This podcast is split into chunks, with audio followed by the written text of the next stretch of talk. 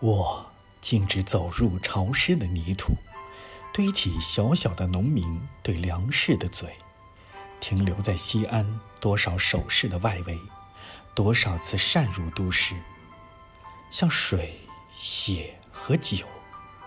这些农夫的车辆运送着河流、生命和欲望。父亲是死在西安的血，父亲是粮食和丑陋的酿造者。唱歌的嘴，食盐的嘴，填充河岸的嘴，朝着无穷的半坡，粘土守着粘土之上小小的陶器作坊。一条肤浅而粗暴的沟外站立瓮内的白骨，飞走了那些美丽少女。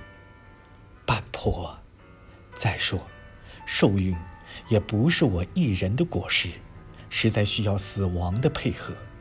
盲目的语言中有血和命运，而福禄回乡，自由的血也有死亡的血，智慧的血也有罪恶的血。